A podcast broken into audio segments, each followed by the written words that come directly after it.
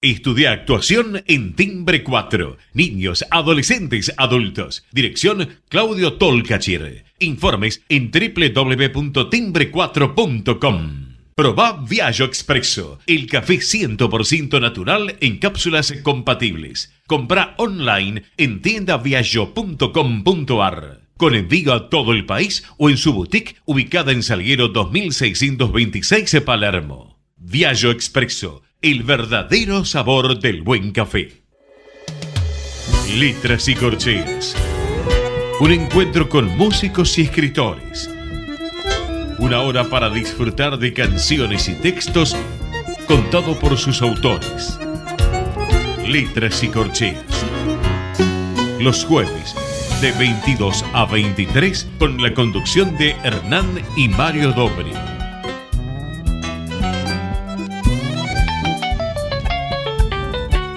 Noches, bienvenidos a una nueva emisión de Letras y Corcheas. Hoy nos acompaña un cantante argentino, cantante de tango, eh, que ha publicado el año pasado su, álbum solista siendo y es dueño de una voz inigualable que no solo dentro del tango, sino dentro de la música popular argentina. Hola Mario, buenas noches. ¿Qué nos podés contar de nuestro invitado de hoy? Bueno, buenas noches. Eh, antes que se inventara el cantor de tangos, el tango era eh, un incipiente paradigma porteño de la música de Buenos Aires y era una confabulación de entre ritmo pintoresco con una danza prostibularia acompañada por una que otra letrilla de ocasión flojamente concebida y peor entonada. El tango como tal creció y se diversificó en versatilidad orquestal y en opulencia de versos rantes y no tantos. Una iluminación que sucede de tiempo en tiempo ocurrió y nos reveló al cantor por excelencia, Gardel. A paso de historia y camino, el tango se multiplicó en orquestas, cantores, danzarines y canciones. Tuvo su apogeo y sus caídas, y a veces navegó en la deriva. Hoy es tiempo de búsqueda y encuentro de nuevas letras, de nuevos sonidos, de nuevos cantores. Esta noche nos visita en Letras y Corcheas Lautaro Massa, un joven exponente de sólidas condiciones vocales de nuestra música vernácula con pretensiones de más. Buenas noches, Lautaro. Es un placer contar contigo en nuestro programa. Muy buenas noches, Mario. Muy buenas noches, Hernán. El placer es mío y, la verdad que es una gran alegría en estos tiempos que, que podamos hacer estos encuentros, al menos de este modo, pero no faltará oportunidad para hacerlo también en modo personal. Así que muchas gracias. Te quería hacer una primera pregunta, pero voy a empezar por atrás. Debería ser la última pregunta que haga, pero la voy a hacer de inicio. Después que te demostraste y demostraste tu valía como cantor y lo plasmaste en este nuevo CD, siendo, en el futuro, después de haber hecho todo este proyecto con música de los años 40 y alguna que otra un poquitito más para acá, ¿cuál es tu plan para proyectarte en el mundo de la canción popular con una temática diferente o que de una aventura diferente, si está en tus pretensiones o, no, o no en hacerlo? Esa es la pregunta que tenía ganas de formularte. Yo creo que, que uno todo el tiempo se está diseñando o rediseñando. Eh, creo que lo estático, en nuestro caso, creo que en la vida en general, pero en el caso del artista es, lo más parecido a la muerte, ¿no es cierto? Eh, los tangos que yo elegí en su momento para grabar en, en mi disco, si bien es cierto que fueron escritos en la década del 40, 50, algunos son más contemporáneos, como el, tema de Alejandro Dolina, eh, todos ellos tienen una temática y una. Sí, un motivo, digamos, que trasciende a, los años en los que fueron escritos. Yo encuentro en, esas obras, en esos poetas, realmente a, lo que llamamos a veces en una forma un poco vulgar la academia. ¿no? Eh, consideré que luego de tantos años de, interpretarlos, a, estos mismos poetas de los cuales estoy hablando, era necesario dejarlo testimoniado. Y la única forma que uno tiene de dejar un testimonio en la actualidad, y quizás el cantante desde siempre, o desde el último siglo por lo menos, es la grabación. Sin embargo, sin embargo, soy una persona que permanentemente está buscando nuevas obras. Eh, y cuando digo nuevas, no solo me refiero a los nuevos compositores con los cuales tengo un trato muy grato, a los cuales les he grabado y les grabo muchas veces en, forma de invitado, en, otros discos, en otros proyectos, eh, algunas de sus obras. Pero mm, está, digamos, no es que está en planes o no está en planes, es parte de mi, de mi carrera también la incorporación de algunas obras que pertenecen a autores, vamos a llamarlos vivos, que están vivos, que están presentes. Eh, pero también a obras, uno está en mis intenciones traer obras que no fueron demasiado transitadas o que no fueron rescatadas y de algún modo también tienen olor, tienen olor a nuevo.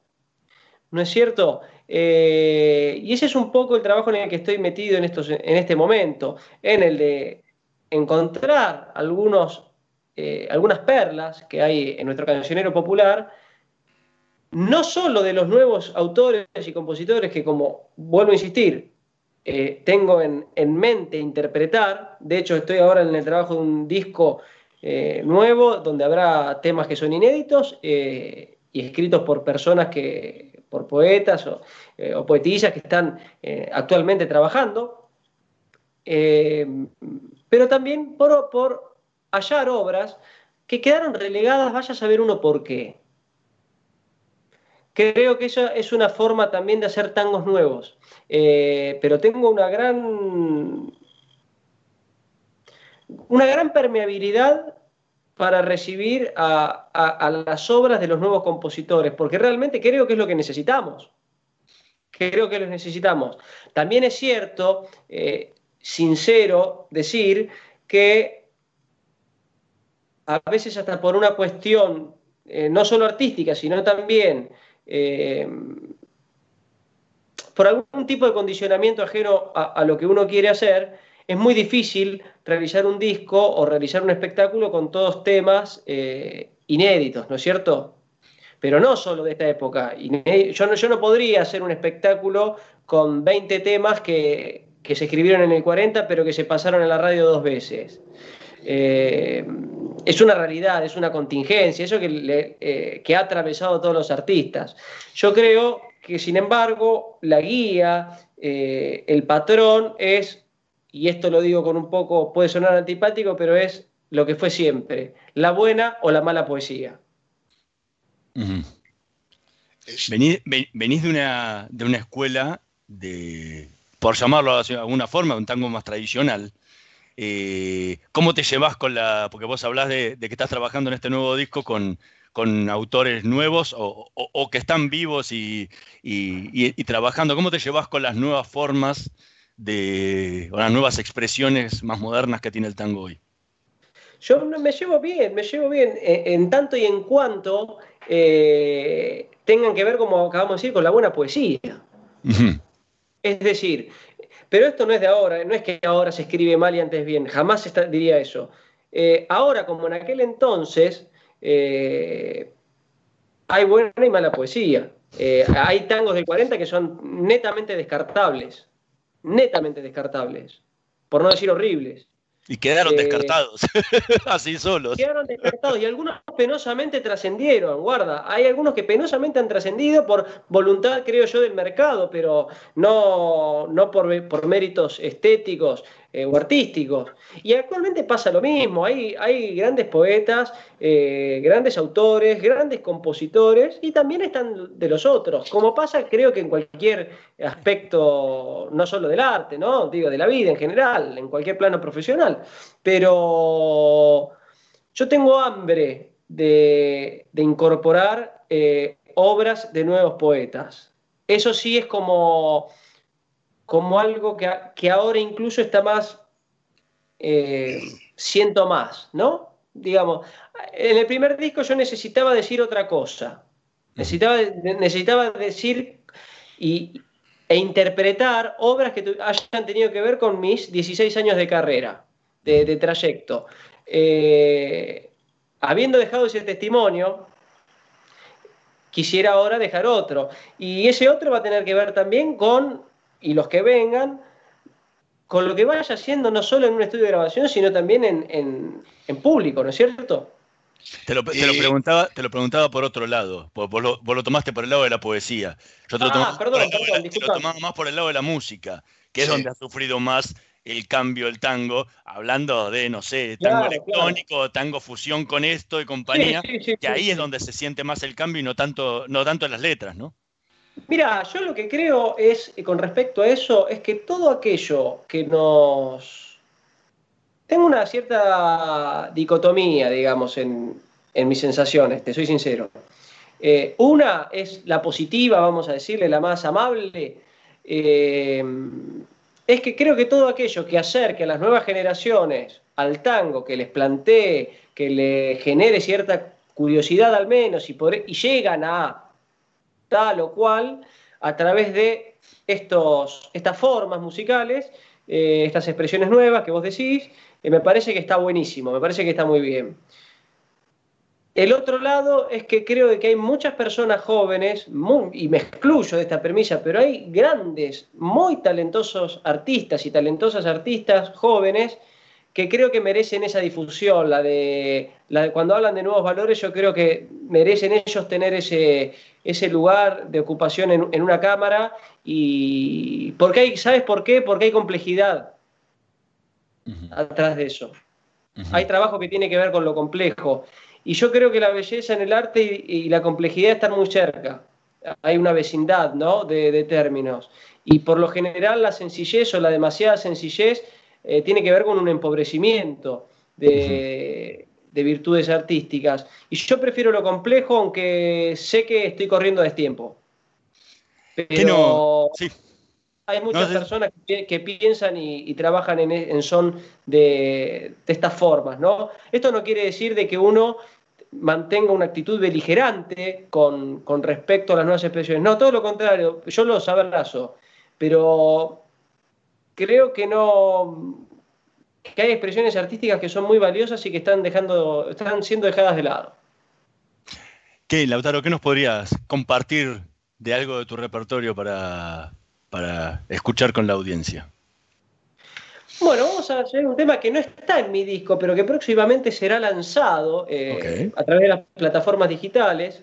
En el acompañamiento está Oscar Delía en la dirección arreglos y piano, en el bandoneón Horacio Romo, en el violín Rafael Gintoli y en el contrabajo Sergio Rivas.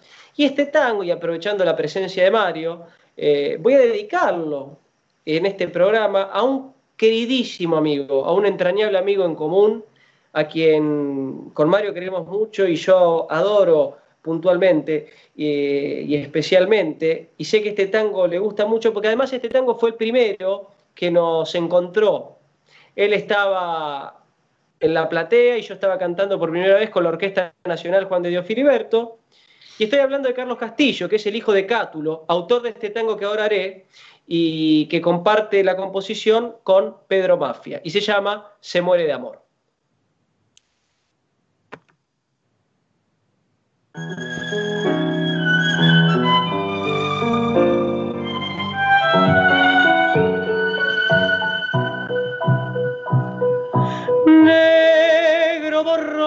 Tus trenzas, pálida luz de tu cara, por cien caminos de ausencia regresan tus voces como una lejana canción. Yo te encerré en el recuerdo, yo te trencé en la nostalgia y en una esquina del tiempo te até a mi guitarra con una oración por el callejón dormido no llegó su cara blanca y en un rincón del olvido mi llanto vencido busco la esperanza. Noche oscura de tu pelo que pintó mi espera larga. Noche oscura de este sueño que en una guitarra se muere de amor.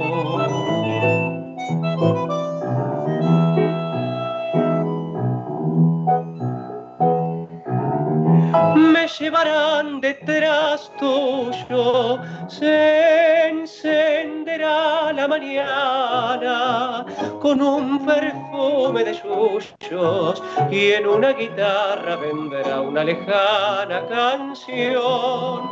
Podré tomar tu silencio con estas manos heladas. Y por la calle del tiempo seré una nostalgia buscándote amor. Por el dormido. No llegó su cara blanca y en un rincón del olvido mi llanto vencido busco la esperanza. Noche oscura de tu pelo que pinto mi espera larga. Noche oscura de este sueño que en una guitarra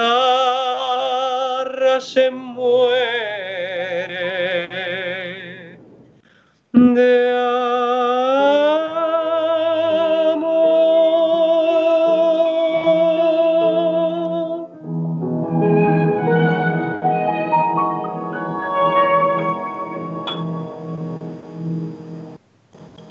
Magnífico. Muchas gracias. Magnífico. Perdón, perdón que se me se quedó prendida la pista. aquí. Sí, sigue continuando, sigue continuando. Tiene ganas de más. La computadora al menos. Hace mucho te había escuchado. No sé cómo fue que de pronto te escuché en un lugar. Y quedé prendado con tu actitud en el canto. No solo esa voz y ese manejo eh, de los bajos, de las medias voces y de los finales perfectos, sino que la actitud, también como cantor, ¿no? Esa actitud eh, que sabe lo que va a cantar, pero es humilde. Arriba del escenario es eh, se muestra para cantar. Magnífico, correcto. Y fui siguiendo bastante tu carrera y, y te lo he hecho saber muchas veces ahí en escrito, pero realmente estoy gratamente sorprendido porque hay muy buenos cantantes. No quiero decir que no los hay y tengo amigos en común con vos, excelentes cantantes, no me cabe ninguna duda.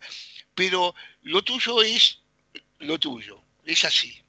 Eh, Bueno, yo cuando una vez, una vez te dije, es una mezcla que no lo es, de Florial Ruiz en algunas cosas y de Charlo en otras, aunque Charlo tenía una voz más nasal, ¿no? Eh, pero tiene esas formas, incluso eh, que de, de las medias voces, de las terminaciones, que es muy de eso, ¿no?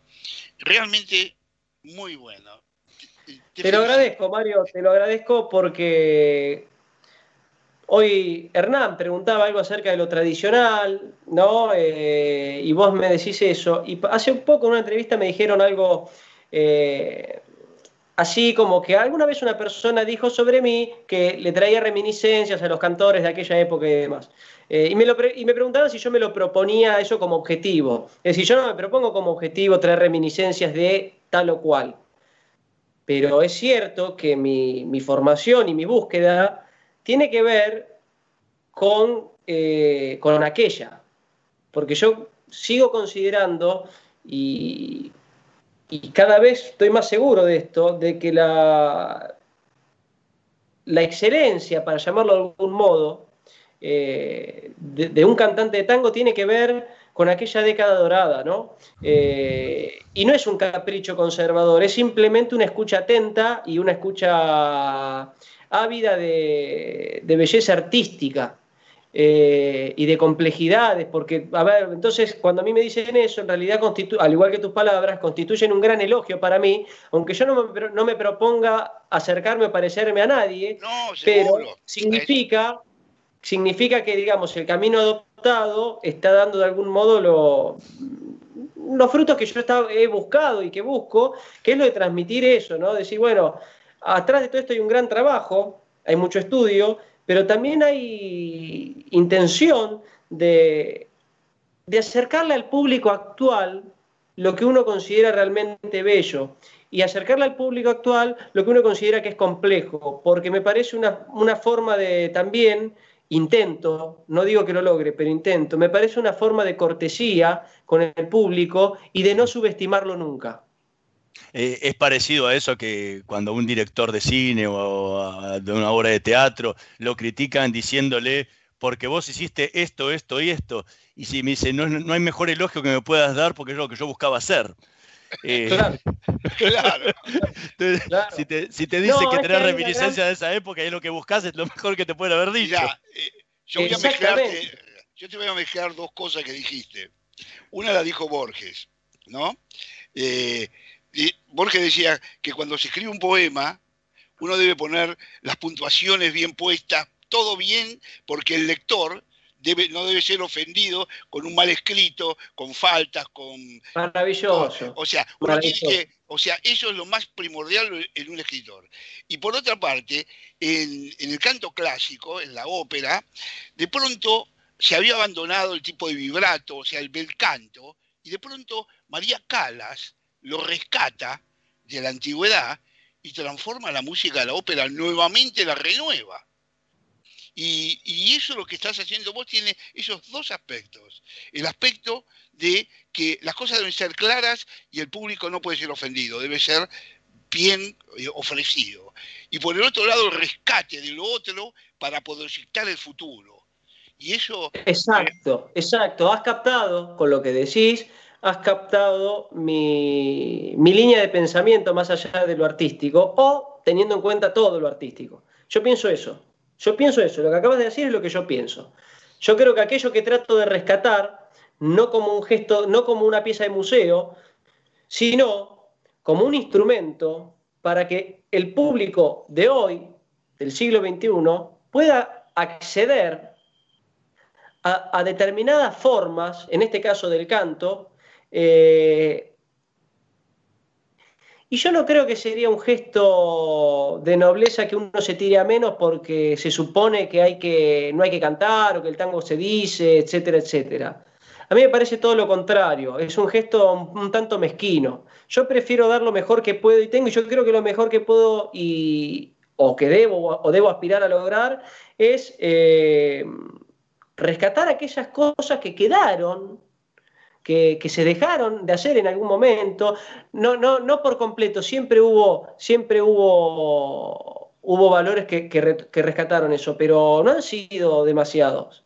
Eh, entonces yo digo, si vos tuviste la posibilidad de escuchar, hoy lo nombraste y vamos a usar este ejemplo para no hablar de otros cienes, de otros centenares. Eh, Floreal Ruiz, es muy difícil que una persona de mi generación, incluso más joven, eh, haya escuchado a Floreal Ruiz y alguien no se lo menciona o se lo acerca. Entonces, eh, ¿por qué no? ¿Por qué no? ¿Cuál es el impedimento? ¿Cuáles son las formas que han cambiado? ¿Qué, es una, No es fácil, Floreal Ruiz. No es fácil. No es fácil ser Floreal. no es fácil Mira, una pregunta que iba a hacerte atrás de esto, aunque mi hijo está apurando, apurando eh, que después lo podemos dejar para pensar, es que no solo uno canta, no solo uno transmite los versos y todo. ¿Cómo es el ámbito orquestal en donde vas a cantar y qué influencia tenés vos en ese ámbito orquestal para decir que la orquesta te gusta que toque de esta forma para que vos te expreses. Pero lo dejamos para unos segundos porque hay que hacer un corte. Muy bien. Dos minutitos, hacemos una pequeña pausa y seguimos conversando con Lautaro Mazo en Letras y Corcheas. Vamos la radio, somos tu voz. Vamos con eco, siempre la verdad y la mejor información. Omint Digital la primera plataforma online para cotizar y comprar un plan médico con cobertura nacional para vos y tu familia. Ingresa en omintdigital.com.ar y conoce más. Superintendencia de Servicios de Salud. Órgano de Control de las Empresas de Medicina Prepaga. 0800 227 sssalud.gov.ar. RNMP 1336. Me meto en el mundo de los celulares y me meto en el mundo de Motorola. ¿eh? Motorola que sigue lanzando productos pero cada vez también sigue lanzando ideas para estar en contacto directo de una manera ágil y dinámica con el consumidor. En este caso me llamó la atención el nacimiento de Motorola Exclusive. ¿eh? ¿Qué significa esto? Que bueno, para los que tengan celulares Motorola Razr o Motorola Edge van a contar con este beneficio. ¿Qué consiste? Por ejemplo, que vas a tener Motorola Assistant, que es un beneficio de asistencia exclusiva y personalizada con una línea directa ¿eh? para configurar tu dispositivo o para cualquier otra consulta técnica. Otra cosa, también Express Customer Service, ¿eh? donde vos, si tenés alguno de estos teléfonos, vas a poder repararlo en las 48 horas siguientes apenas haya ingresado el celular en el servicio técnico. ¿eh? Son algunos servicios diferenciales que da Motorola para estar directo, para estar junto al consumidor y bueno, brindarle un valor agregado, un servicio premium para que puedan resolver el tema de teléfonos lo antes posible. ¿eh? Bueno, Motorola Exclusive es lo nuevo de Motorola. Omint Digital, la primera plataforma online para cotizar y comprar un plan médico con cobertura nacional para vos y tu familia. Ingresa en omintdigital.com.ar y conoce más. Superintendencia de Servicios de Salud. Órgano de Control de las Empresas de Medicina Prepaga. 0800 227 sssalud.gov.ar. RNMP 1336. Créditos PYME. Tarjeta alimentar. Precios cuidados. ATP. Renegociación de la deuda. Argentina ACE. IFE. Tasa cero. Procrear. 12 hospitales modulares. Lanzamientos a OCOM 1B. Programa Casa Común. Potenciar trabajo. Conectar. Fortalecimiento de la seguridad. Medicamentos gratis obras en todo el país. Pensar en el otro, ser responsables, entender que el odio no funciona, que dividirnos no sirve y que podemos trabajar juntos para enfrentar los problemas. Pensemos en lo que pudimos hacer unidos. El destino que nos toca es el que podemos construir. Reconstrucción Argentina. Argentina Presidencia. Podés vernos en vivo en ecomedios.com. Ecomedios.com. Contenidos audiovisuales. Conectate con nosotros. Línea directa 4 325 1220. Letras y corcheas. Una hora para disfrutar de canciones y textos contados por sus autores. Con la conducción de Hernán y Mario Dobri.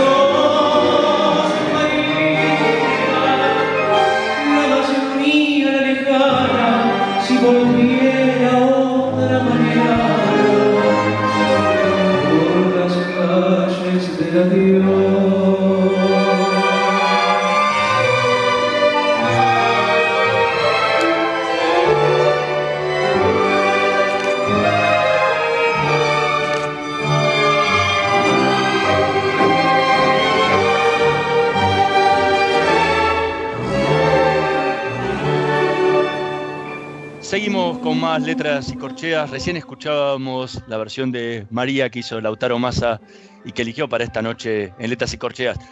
¿Por qué elegiste este clásico del tango para, para tu disco ¿no? y, para, y para esta noche? Como, como decía anteriormente, que uno quería, yo quería testimoniar eh, algo que tuviera justamente que ver con mi carrera, quería dejar testimonio de eso, de lo que venía haciendo. Y María es un, es un tango que tiene en mi carrera un lugar muy importante. Eh, es el primer tango que canté en público, con un acompañamiento a los 12 años. Cuento a veces ya en una forma repetitiva. A veces creo que las personas que siguen mis entrevistas deben pensar de que es una grabación, ¿no? Y, y uno, y uno repite y lo único que cambia es el marco de los entrevistadores. Pero en realidad eh, cuento esta historia porque a mí me parece que es muy linda. Eh, yo canté ese tango por primera vez con los ojos cerrados y las manos hacia atrás, eh, por un gran temor, ¿no? Por un gran temor. Y, en el año 2013, en el año 2013 fui convocado por un gran amigo actual y un gran artista, un gran director, el maestro Juan Carlos Cuachi, a cantar en un espectáculo en la Usina del Arte eh, los arreglos originales de Aníbal Troilo que habían sido digitalizados y que iban a volver a oírse después de tantísimos años. Eh, los arreglos de la orquesta de Aníbal Troilo, claro está, el gordo tenía sus arregladores, Argentino Galván, Plaza Garelo, etc. Y uno de los tangos que canté en esa oportunidad, ya en un marco, eh, habían pasado unos cuantos años, nueve al menos, y, ya en un marco ¿no? muy, muy pomposo, con una orquesta tremenda. eh, uno de los tangos que vuelvo a cantar es el tango María, con, con arreglo argentino Galván, dirigido por el maestro Cuachi. Y, y fue tal el impacto que ocasionó en el público, y creo que en nosotros mismos también, que era, era imposible que no lo grabara. Y tuve el honor y la alegría inmensa de que tanto Juan Carlos Cuachi, con su participación generosísima como director, a, e igual que los nietos de Cita Troilo que me cedieron el arreglo para poder grabarlo, bueno, vinieron ellos, eh, vino Juan Carlos con el arreglo y grabamos María y él dirigió, como en aquel entonces en la Usina del Arte, con ese arreglo y, y trayéndome a mí reminiscencias de, de mi primer eh, pasaje por un escenario también, ¿no? Esta grabación, eh, el pianista, ¿quién fue? Eh, Oscar Delía. Ah, él fue Oscar Delía directamente. Porque vos Oscar tenés, Delía, una- que tenés una, un video hermoso, creo que es en el CSK, si no me equivoco, con Pepe Colangelo y con Venturini en el, el bandoneón. Exacto, pero es en la usina del arte en el Festival de Tango de Buenos Aires. Ahí Ah, interpreté estos arreglos con Pepe Colangelo, el de María y el de Garúa, que fue una noche hermosísima también. Pero en el disco está Oscar Delía, que además, digo, es el director musical y el arreglador prácticamente de todo el disco, excepto de, los, de las obras donde hubo invitados. Pero um, él es quien se desenvuelve en el piano en, en esta grabación que acaban de escuchar. Eh, antes te hacía una pregunta, eh, que era cuando elegís tu repertorio, tus temas, también hay un- una parte importante que es el, tema orquestal, y además en el orquestal, ¿cómo querés que vos, o sea, cómo vos como músico querés que la orquesta te suene? Una cosa es que el arreglador arregle para vos, cosa que pasaba en la orquesta de Troilo. En la orquesta de Troilo no se arreglaba como querían los cantantes, se arreglaba la- como quería Troilo y los cantantes cantaban dentro de la orquesta de Troilo. Pero en este caso tuyo, donde no hay una orquesta madre que determina su forma o, sus particularidades, en donde vas a ser vos el protagonista central. ¿Quién es el que elige la forma de arreglos o el estilo que quieren los arreglos para que vos te exhibas? Bueno, en realidad, eh, yo esto está muy, es muy interesante la pregunta. Es muy interesante la pregunta porque aquí se ve eh, cómo a lo largo del tiempo histórico eh, en nuestro género van cambiando esas cuestiones porque hay ciertas modificaciones. Antes había- el cantante que era cantante de Troilo cantaba con esa orquesta, con los arreglos de Pichuco y, y luego hasta el pasaje, hasta que esa persona fuera un cantante solista y demás, y que le hicieron un arreglo a su medida, eh, pasaban algunos años, era, digo, tenía todo una. había que realizar todo un recorrido. En mi caso es. pasan las dos cosas. Es decir, cuando he grabado mi disco, los arreglos fueron hechos en función mía, de lo que yo solicitaba. ¿sí? Eh, me gustaría esto acá, me gustaría esto allá. Con nos conocemos muchísimo porque además trabajamos mucho solos con piano y voz, entonces nos conocemos mucho los matices, las intenciones, pero además yo me he reunido con él a, a hablar como quisiera escuchar esto, incluso en algún tango le he sugerido alguna, alguna melodía que me gustaría escuchar en un violín, por ejemplo, o en la cuerda. Eh, pero después está mi trabajo como cantor en las orquestas grandes, como en la Orquesta del Tango de Ciudad de Buenos Aires, donde yo estoy cantando de pronto, y esto para mí es cumplir un sueño. Lo, fue y lo sigue siendo un arreglo que estrenó Goyeneche con Garelo, por ejemplo. O que cantaba Rubén Juárez, que posiblemente Garelo haya hecho a, medida de Rubén, pero que bueno, después eh, lo, lo utilizamos muchos otros cantores, Nochetti, que siguió con Garelo, bueno, Hernán Salinas, yo. eh, y ahí también creo que pasan cosas interesantes, porque uno no es que deja de ser uno, pero en algún, de algún modo tiene que, que demostrar, lo pongo entre comillas, cierta versatilidad. Sí, Lo que duda sí yo me, lo que sí yo me permito, eh, me permite y me permiten, por supuesto, porque son grandes maestros y grandes personas, es quizás a veces, bueno, aquí me gustaría hacerlo pianísimo, a media voz, eh, pero casi que con, con estos maestros a uno no le hace falta decir demasiadas cosas, está medio claro todo. Hay una noción estética compartida, creo yo, entonces todo es mucho más fácil. Ahora, vos de- decías esto en base a lo que tiene que ver con los arreglos.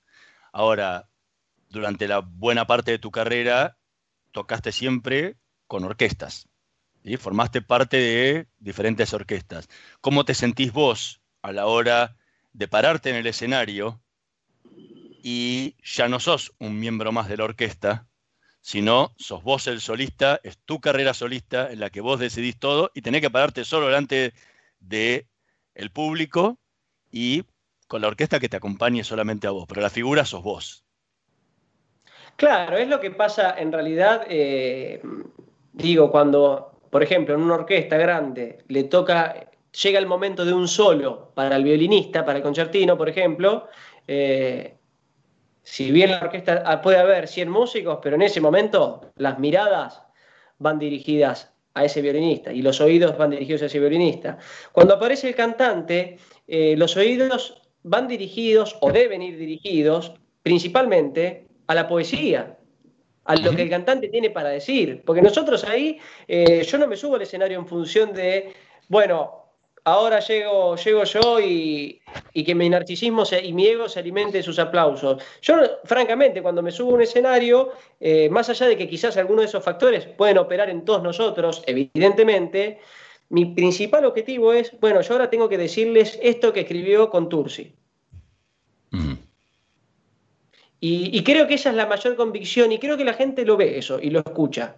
Yo creo que la gente se da cuenta de eso, de que se está subiendo alguien, eh, o por lo menos espero. Por ahí es más, más esto que estoy diciendo es fruto de una, quizás hasta no esté bueno que yo lo esté diciendo, pero quizás es fruto más de un deseo que de una realidad. Pero a mí me da la sensación de que eso pasa, ¿no? De que se dan cuenta que uno no sale ahí a demostrar que puede hacer tantos saltos de notas, sino que en realidad lo único que quiere hacer es decir lo que, lo que Homero Espósito dejó escrito alguna vez, por ejemplo.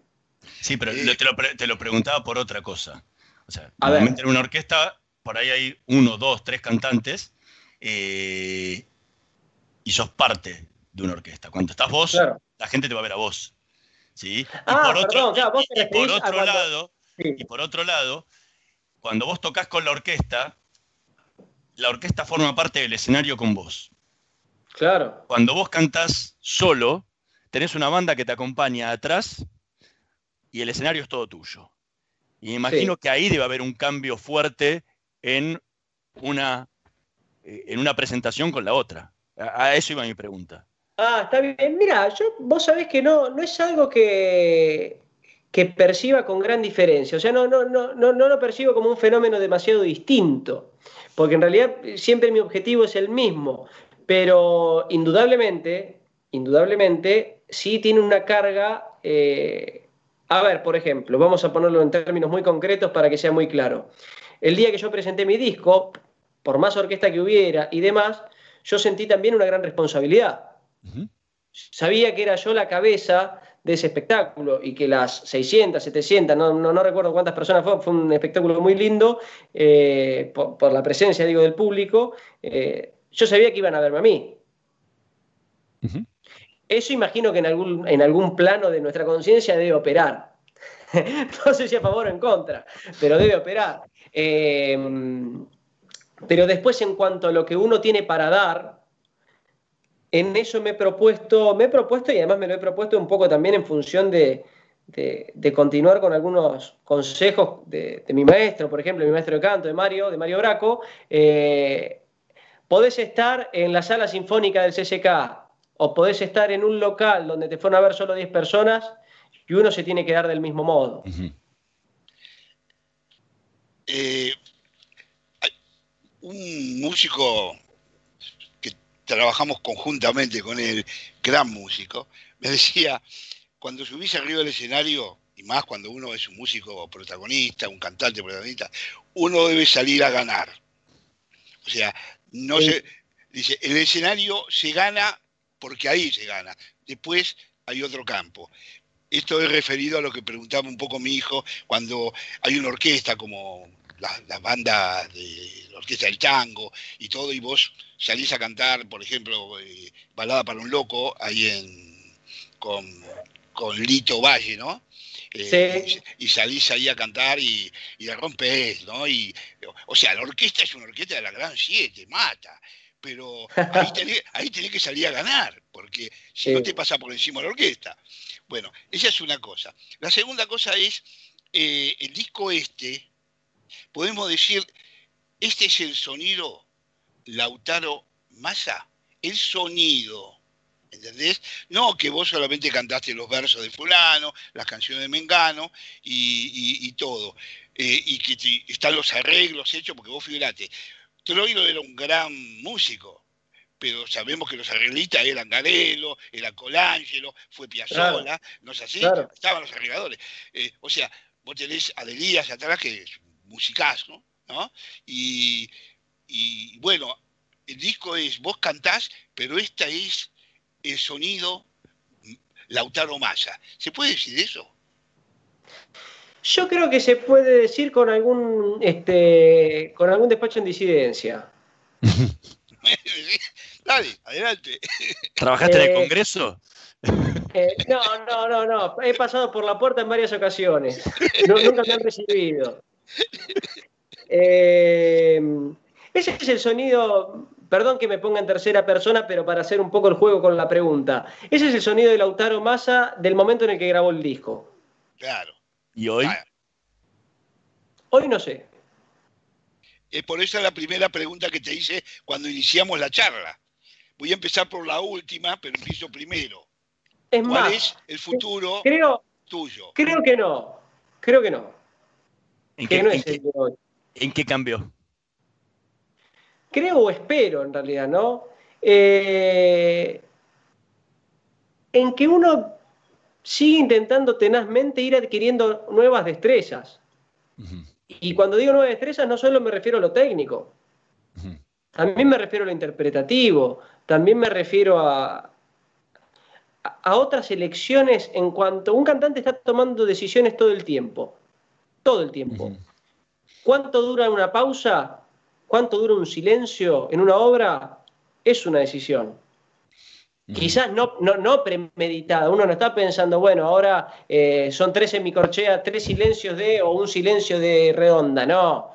Pero yo creo que estamos en un cambio perpetuo, que es muy lento, pero que uno pretende ascendente también.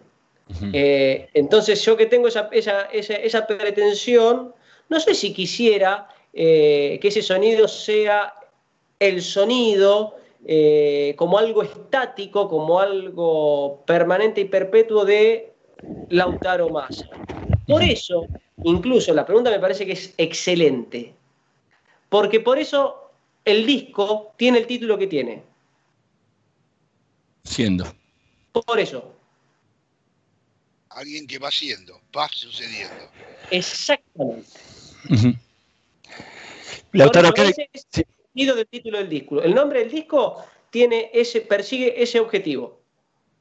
¿Qué, qué otro tema nos podrías compartir de tu repertorio o del disco?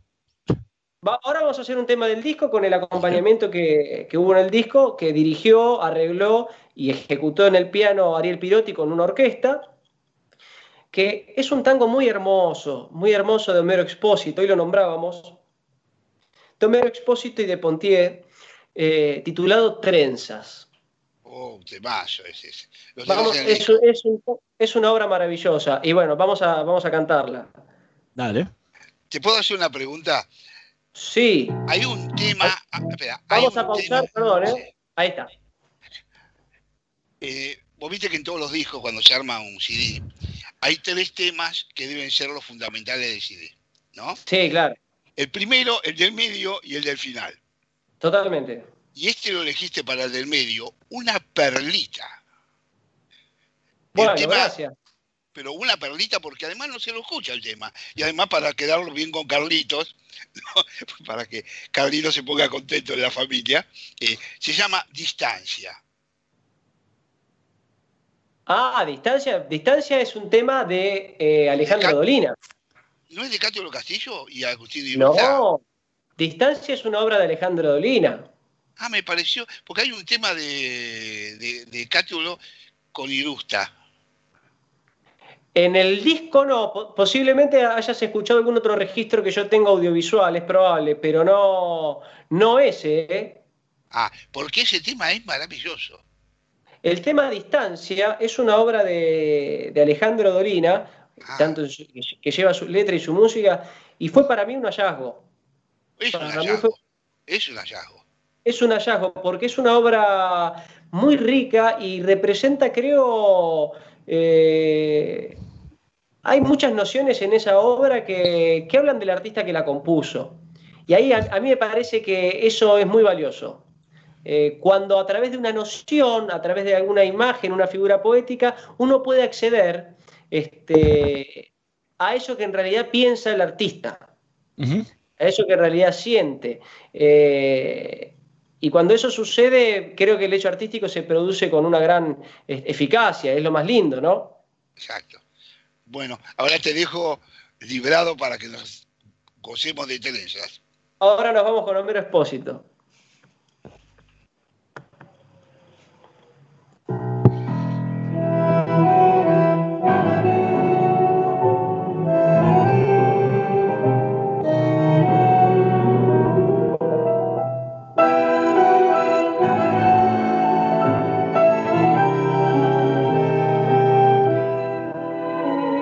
Trenzas seda dulce de tus trenzas, luna en sombra de tu piel y de tu ausencia.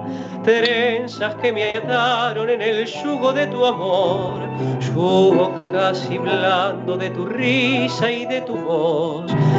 Fina caridad de mi rutina, me encontré tu corazón en una esquina. Trenzas de color de mate amargo que endulzaron mi letargo gris. ¿A dónde fue tu amor de flores silvestre? ¿A dónde? ¿A dónde fue después de amarte? Tal vez mi corazón tenía que perderte y así mi soledad se agranda por buscarte. Y estoy llorando así, cansado de llorar, trenzado a tu vivir con trenzas de ansiedad sin ti porque tendré que amar y al fin partir.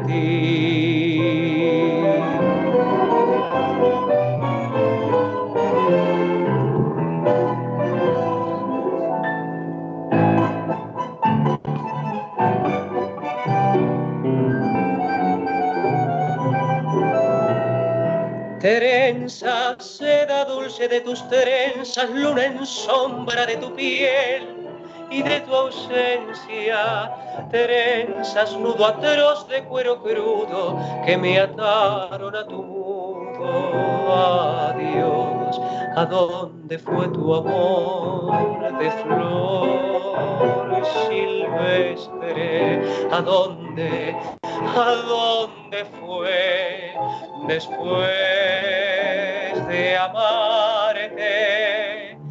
Tal vez mi corazón tenía que perderte y así mi soledad se agranda por buscarte y estoy llorando así, cansado de llorar, trenzado a tu vivir con trenzas de ansiedad sin ti, porque tendré que amar y al fin partir.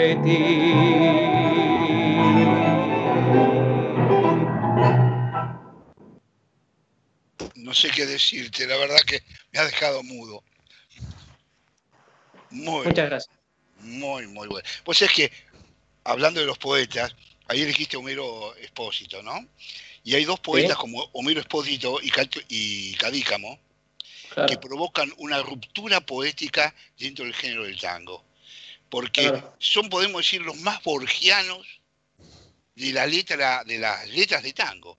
Porque anteponen la adjetivación al verbo y no el verbo y después la adjetivación. Eh, ¿lo viste? Vas a ver que siempre es la característica de Homero y de Cadícamo. Y esa es una ruptura en la poética o en la letrística Sí, que del además tango. ese, es un recurso muy borgiano, es cierto. Eh, y, y vos fijate, ¿no? Eh, esta frase, esta frase me, me conmueve permanentemente porque en- encuentro en ella una belleza. Es algo tan sencillo, pero eh, en realidad no lo es. Parece sencillo, pero detrás de eso hay una gran complejidad intelectual, eh, artística. Fina caridad de mi rutina. Me encontré tu corazón en una esquina. Es magnífico. Es magnífico. Además, está construido, toda la frase está construida con imágenes. O sea, Totalmente. no te dice, no te dice eh, esta cosa es linda, aquello es feo. No, te dice como la luna tal. O sea, que Claro. transforma la imagen y te manda el, el- el verbo. Vos fíjate, por ejemplo, uno escucha eso y, y es muy claro todo. Uno se imagina al, al tipo, al protagonista, yendo este, a cumplir con su, su labor, sus obligaciones diarias, rutinarias, eh, y por allá en una esquina, en algún momento, se cruza con quien es la, la- la musa de este tango. Sí. Y uno quizás para decir lo mismo necesita recurrir a 150 palabras. Y aquí te dicen, fina caridad de mi rutina, me encontré tu corazón en una esquina. Es maravilloso. El, ¿Cómo te sentís vos cantando, elegiste todo este repertorio de la época de oro, 40, 50, cantándolo 80, 70 años después, a los 28 años, en un mundo que en muchos casos, no, no justamente la frase que decías recién, pero en muchos casos remiten a un Buenos Aires que ya no existe. Claro. Es que en realidad eh, está muy bien esa pregunta porque eh, yo trato de ser muy cuidadoso con esas cosas. Y si vos te fijás en tanto lo que grabé como en el repertorio que suelo transitar, digamos que pueden cambiar o que se han modificado algunas cosas de tercer orden. Es decir, eh, ya no hay eh, faroles de, de tal o cual forma, pero la situación central que está pasando el protagonista de la obra sigue igual de vigente. Es decir, lo que se escribió en Fuimos sigue pasando, quizás de otro modo, pero sigue pasando. Hay situaciones donde esas, esas cuestiones que tienen que ver con lo humano se repiten incansablemente. Eh, hoy lo, lo men- mencionábamos a Dolina, él tiene una frase que es algo interesante, que uno a veces dice, la gente va transitando algunos, algunos trayectos ancestrales con aires de inauguración. Y, y eso está muy bien. Eh, y en realidad nosotros estamos, cuando cantamos Fuimos, estamos cantando una historia que tranquilamente hoy cualquier pareja puede vivir. Es cierto que muchas veces hay una carga romántica o dramática que por ahí hoy no se ve, porque muchas cosas han adquirido otras formas, ¿no? Eh, pero quizás eso también tiene que ver con la, la- con la persona que lo está interpretando. A mí, a mí me, me identifica en algún modo. Obviamente que no me identifica el tango confesión. Ok. Lautaro Massa, muchísimas gracias por habernos acompañado esta noche de Letras y Corcheas. Lamentablemente se nos acabó el tiempo. Me quedaron una lista de preguntas todavía en la cabeza por hacerte, eh, pero la- la- las vamos a dejar para una, para una próxima oportunidad. eh, Claro que sí. Te convocaremos para, para seguir conversando. Claro que sí, ha sido para mí un, placer y francamente cuando uno puede cuando uno puede hablar de determinadas cosas que no que quizás no tiene la posibilidad de hablar tan frecuentemente, eh, uno no puede hacer más que agradecer. Así que realmente yo soy el agradecido y, y ha sido un placer para mí esta charla y esta, esta noche con ustedes. Bueno, buenas noches, Lautaro. Buenas noches. Nosotros nos, va- nosotros nos vamos a reencontrar la semana que viene en la próxima, en la, en la- disculpen, en la operación técnica Carlos Heinze y Gerardo Subirana, en la edición Javier Martínez. Nos vemos la próxima semana.